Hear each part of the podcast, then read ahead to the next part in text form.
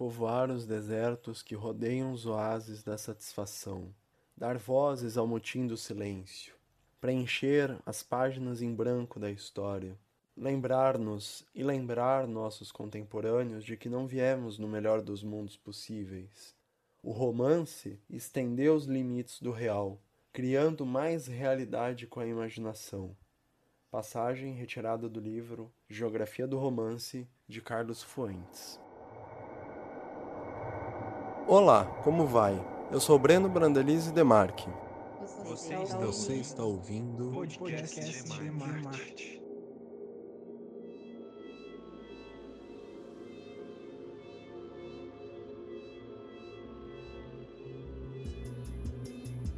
O episódio de hoje será um pouco longo, mas acredito que valerá o tempo despendido, porque o escritor que iremos falar hoje não é muito conhecido, nem mesmo divulgado, mas acredito que ele traga uma força imaginativa muito rica para as nossas vidas. Já adianto o pedido para que, caso você goste e queira, compartilhe este episódio para todas as pessoas que você acha que possa se interessar. Você pode participar dos próximos episódios ou leituras compartilhar sugestões e críticas na nossa página do Instagram, arroba podcastdemarte, e no e-mail podcastdemarte.outlook.com. Ambos estarão linkados na descrição do episódio. Bom, então vamos lá. Nascido no ano de 1906 em Oderlunga, onde atualmente é o município de Perstorp, na Suécia, Arthur Landvisky foi um poeta romancista, ensaísta, crítico e tradutor de vários idiomas, dedicando maior foco em escritores de língua castelhana, como Pablo Neruda, Otávio Paz, Jorge Luiz Borges, entre outros. Arthur cresceu em uma comunidade rural, onde ele sentiu um pária por causa de sua apreciação pela literatura.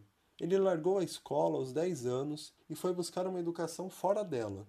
Por volta de 1926, Arthur se mudou para Estocolmo, aos 20 anos de idade, e lá publicou seu primeiro livro de poemas, Glide, ou, em português, algo como Brasas Cintilantes, em 1928, e Svartstad, que seria Cidade Negra, em 1930.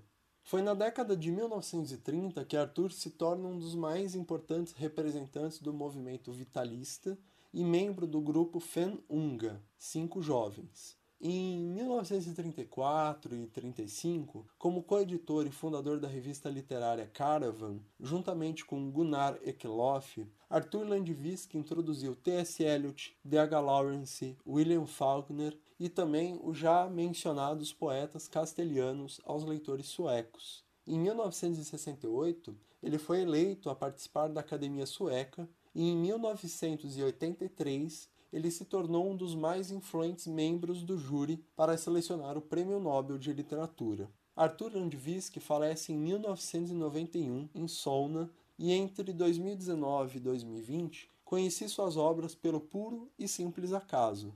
Brincadeiras à parte, eu estava fuçando em uma das prateleiras de livros que meus pais guardam em casa e me deparei com curiosidade o seguinte título: Viagens através do sonho e da imaginação. Memórias alucinantes de um poeta em coma. Imediatamente peguei e fui lê-lo, até porque eu não podia deixá-lo escapar sem ao menos dar uma passada de olho em suas páginas. Ao ler o prólogo, fiquei ainda mais surpreso com o relato de seu médico, o Dr. Davi Ingvar, que lerei uma parte dele a seguir. Em outubro de 1981, o eminente poeta Arthur Landvisky sofreu um infarto do miocárdio quase fatal. Isso aconteceu enquanto dava uma conferência sobre o escritor inglês Anthony Burgess. Subitamente, Landvisky inclinou-se e foi ao chão, inconsciente. Em casos como esse, tudo acontece muito rapidamente. A pressão arterial cai de maneira drástica. O fluxo sanguíneo que oxigena o cérebro é interrompido ocorre uma súbita inconsciência. Dois anos mais tarde, Arthur Landvis queria lembrar-se de como iniciou sua conferência. Nada além disso. Essa é uma situação típica. As funções alteradas do cérebro que levam à inconsciência também levam à perda total da memória. A memória precisa de vários segundos para voltar a operar ao cérebro. Quando o metabolismo do cérebro para de funcionar subitamente, os últimos fragmentos de memória não estão preparados para serem usados mais tarde. Tais produtos, semi-acabados da memória, simplesmente não foram arquivados. Decorridos dois meses, milagrosamente, Arthur Landvisky despertou. Suas lembranças desse período são fragmentadas, desconexas e fora de sequência. Os acontecimentos surgem como parte de um quebra-cabeça que não se encaixam. Como contam Marie e Arthur, os momentos de vigília e lucidez aumentavam a cada dia. Ao mesmo tempo, Arthur começou a ter sonhos significativos e estranhos. Fiz as viagens mais longas da minha vida, ele disse. Muitas dessas viagens foram repletas de encantamento. Incluíam visitas a países de vários continentes do globo. Questionei Arthur acerca de sua capacidade de leitura, escrita, compreensão e criação de novas ideias. A ideia de viver sem criar ou escrever afetou-o profundamente. A imobilidade que o Dr. Davi Guevara e o próprio Arthur Landvisky descreveram era plena de movimentação e deslocamentos, e isso, acredito eu, seja o paradoxo e a singularidade desses escritos, como podemos notar no seguinte relato de Landvisky, narrado por Mateus Roberto Joaquim.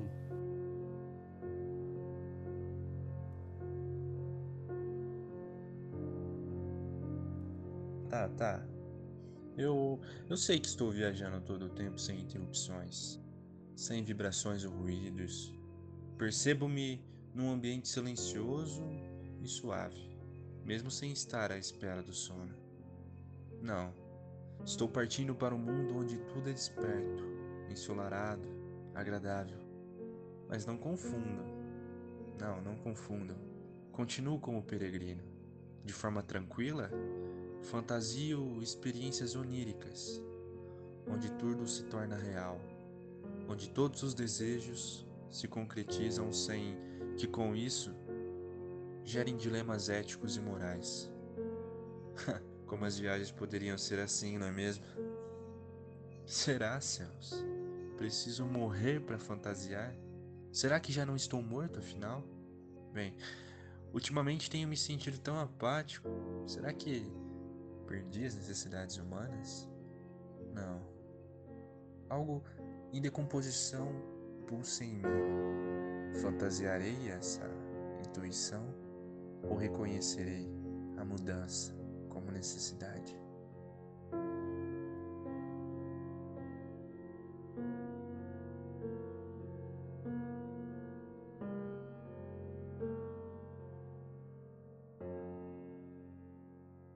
Como diz Carlos Fuentes na introdução da obra, o deslocamento é a ação da literatura, e é nesse deslocamento, segundo ele, que ocorrem os conflitos entre o que fomos, o que somos e o que esperamos ser.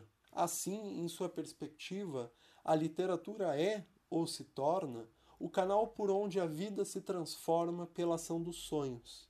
E são nesses sonhos e imaginações que buscamos modificar o que não conseguimos controlar na vida real.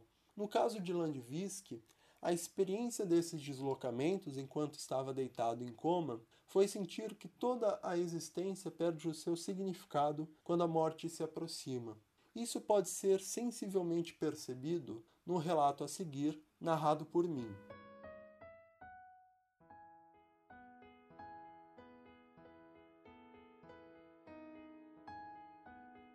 Você viu muita coisa e parece que esqueceu mais ainda. A memória é generosa, não persegue com imagens febris, transformando paredes em tapeçarias vivas. Você tem apenas que trazer um punhado de cada vez.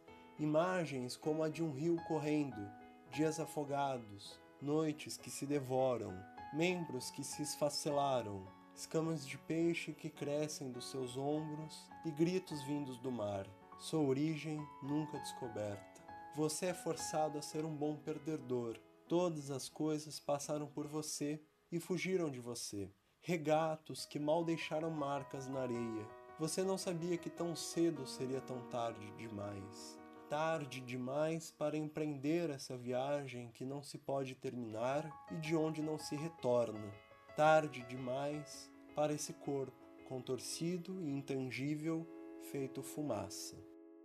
No decorrer da obra, Arthur Landvisky enfrenta também o dilema da sobrevivência da natureza e a sobrevivência humana, questão em que ele mesmo passou tanto com a Segunda Guerra Mundial quanto pelo período em coma.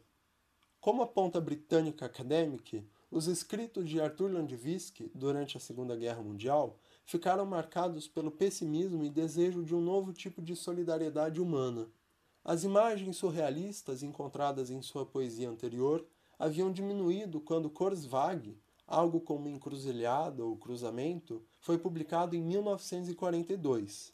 A Vanessa Hoffman é que vai narrar para nós um trecho que representa com precisão a discussão acerca da sobrevivência.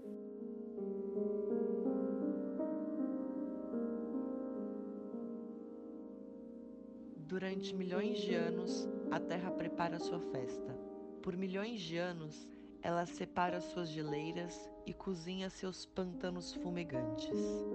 Expande as florestas e nutre os oceanos.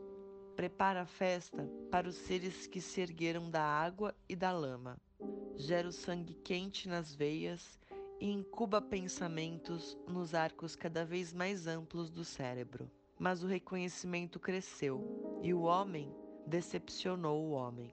Não conseguiu suportar o ônus autoimposto sem vacilar ou tropeçar. Um saqueador insensato da terra que lhe foi dada, imprudente e sem visão, dividido entre a fartura e a velha fome. Ele termina a festa terrena e sonha inutilmente com outros mundos, com frutos inalcançáveis que o tentam entre sóis no espaço estrelado, enquanto as campinas perdidas se transformaram em desertos. Os oceanos agora envenenados hospedam a morte. O solo penetrado e arruinado teve seus tesouros saqueados. Agora, os piolhos humanos rastejam uns sobre os outros, mais vorazes do que qualquer outro predador ou outro inseto, multiplicando-se numa fúria cega, extinguindo-se em massa, armados além da compreensão para roubar uns aos outros.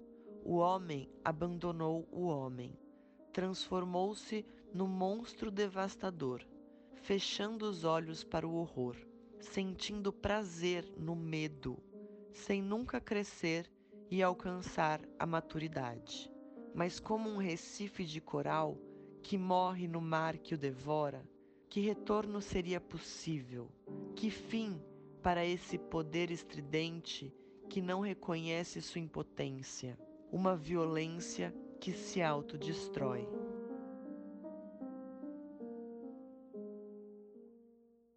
termos gerais, tenho que admitir que boa parte do livro é bem chata e truncada. Eu não sei se é pela tradução ou pelo próprio estilo do autor. Porém, os trechos lidos neste episódio e alguns outros que complementam esses foram cruciais para continuar o desafio de ler e terminar o livro com afinco.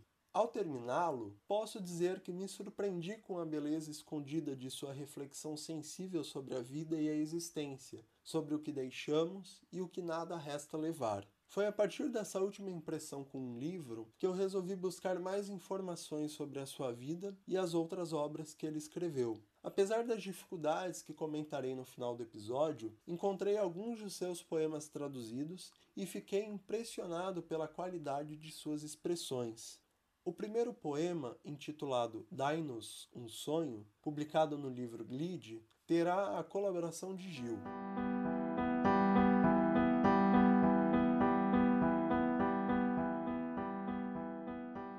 Dai-nos um sonho. Trabalhamos ali embaixo, nas profundezas, como numa mina. Temos os olhos cheios de pó de carvão. As nossas mãos apegam-se à picareta e ao cabo tosco do martelo. Dai-nos um sonho luminoso que nos acompanhe como uma boa irmã que esteja ao nosso lado nas trevas, que nos sussurre palavras vivas, que ponha sua fresca mão nas nossas frontes. Dai-nos um sonho de um sol resplandecente na distância, de um vento com cheiro a flores e a terra molhada após a chuva. de árvores altíssimas que aprumem as suas belas copas de casas felizes, de riso de crianças, quando se lavam pela manhã e quando os últimos balões dançam sobre as estrelas a entardecer. Dai-nos um sonho luminoso e as nossas mãos continuarão a agarrar a picareta e o cabo tosco do martelo. Trabalhamos ali embaixo, nas profundezas. Precisamos de um sonho luminoso.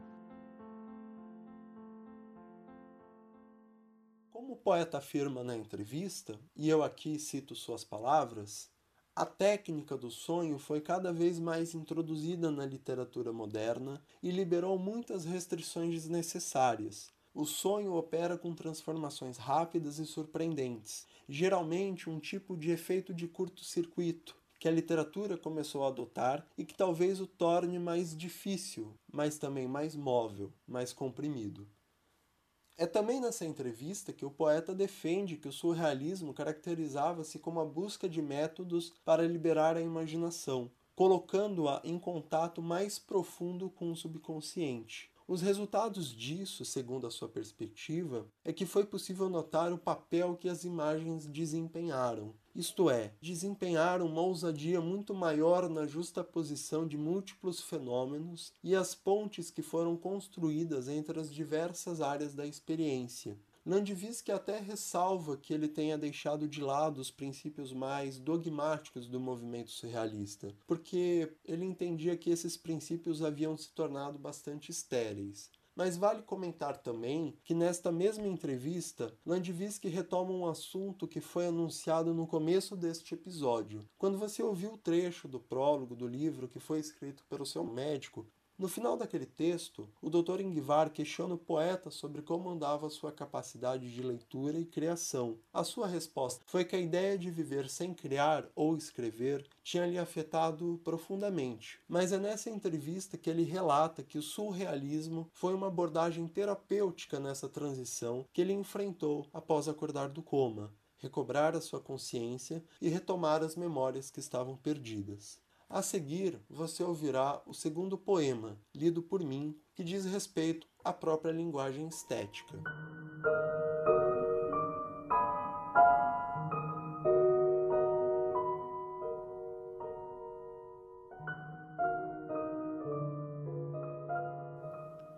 O poema é inimigo do poeta como filho do pai.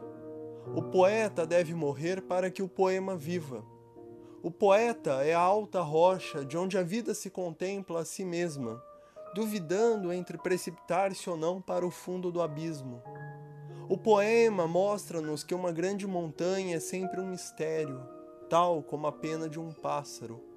O poema tem asas que não precisa usar. Talvez o que mais se assemelhe a ele seja um cavalinho verde. No poema, uma tonelada não pode escravizar um grama nem tampouco um grama pode escravizar uma tonelada. O poema é o único anjo que cai, velando tanto aos que dormem como aos que velam. O poema tem mãos largas que chegam à meta que os outros não alcançam.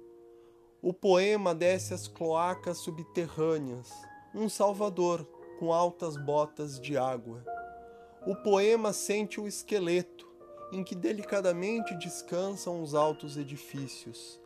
Também ouve falar na cave o carvão ventríloco. O poema suspende o seu farol de vagalumes no desfiladeiro.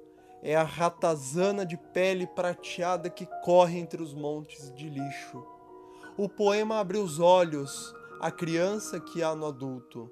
Escreveu-se na palma da tua mão antes de teres nascido o poema sai com foices e gadanhas à colheita da revolução. O seu jovem corpo está tatuado com imagens que abrem os seus mil olhos para o mundo. Poemas a seguir não possuem um título, mas enquanto o segundo trata de questões pertinentes à escrita e à linguagem, o terceiro busca tecer uma crítica social e a necessidade de revoltarmos contra as nossas correntes. O terceiro e último poema desta breve seleção não possui um título específico, mas interpretei como a necessidade de revoltarmos contra as correntes que nos prendem. Quem vai ler agora será o Caio Nunes da Cruz.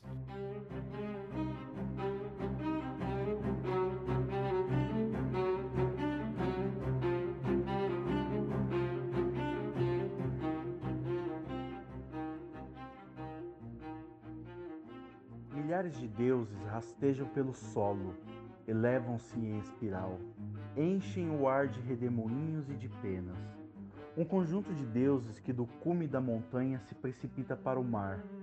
Deuses que comem e vomitam, ordenam furtivamente, pisam a terra, pegam fogo aos bosques, escondem roupas, derramam leite, carbonizam colmeias, desbaratam açafrão, constroem seus templos de raios sobre a cidade. Deixam que as serpentes pisquem os anzóis e os tubarões chorem como crianças nos bancos de areia. Que difícil é viver com os deuses, que impossível é viver contra eles. Quem será o pobre herói humano que empreenda o combate com os deuses?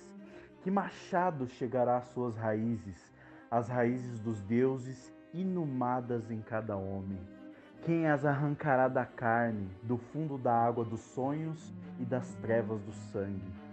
Deuses que fogem para voltar por lugares imprevistos, deuses com a sua perigosa felicidade e as suas chaves de fogo, deuses com umbigos de ar e olhos que flutuam como borbulhas na água. Mas arranca-o, arranca do ninho das entranhas o Deus que grita, como se arranca a dor da raiz do dente. A primeira liberdade é libertar-se dos deuses. Depois vem as demais liberdades. Também a libertação do tirano, que é o mesmo que libertar-se do medo. O homem que se deixa morder por uma cobra é um tirano. O homem que se senta no meio do fogo pintado de cal é um tirano. O milagre é poder, e o poder é vida subjugada. Arranca as sangrentas raízes dos deuses ainda que gritem como as mandrágoras das lendas.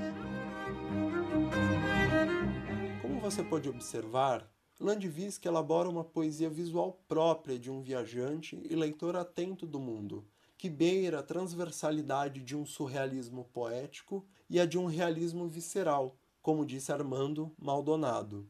Armando Maldonado também nos diz que no livro Poemas entre Animal e Deus, de 1944, escrito durante a Segunda Guerra Mundial, Arthur Landvisky buscou descrever o homem à mercê dos elementos naturais, como também dos elementos que estão dentro dele que podem tanto emergir quanto destruir, através de um cataclisma, toda a natureza.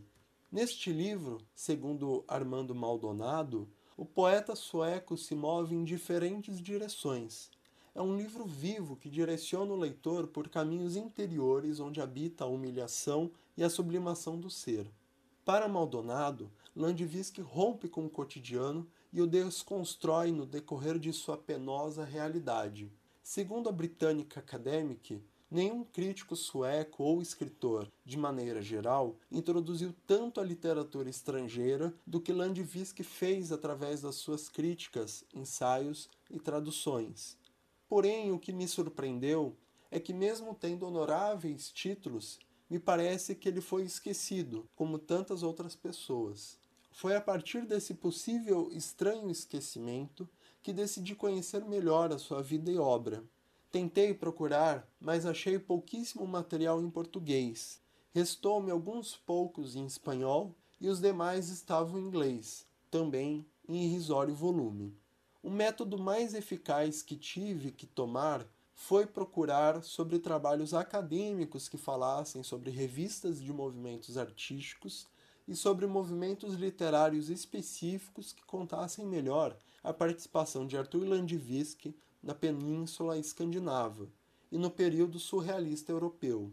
Gostaria de agradecer pela participação do Mateus, da Vanessa, do Gil e do Caio por compartilharem conosco suas interpretações através das leituras dramáticas dos trechos da obra Viagens através do sonho e da imaginação, Memórias alucinantes de um poeta em coma e dos poemas. Caso tenha interesse, deixarei na descrição o contato deles. Reitero o pedido para que você compartilhe e, se possível, comente o que você achou lá na nossa página do Instagram ou no nosso e-mail. Obrigado por nos ouvir e até uma próxima.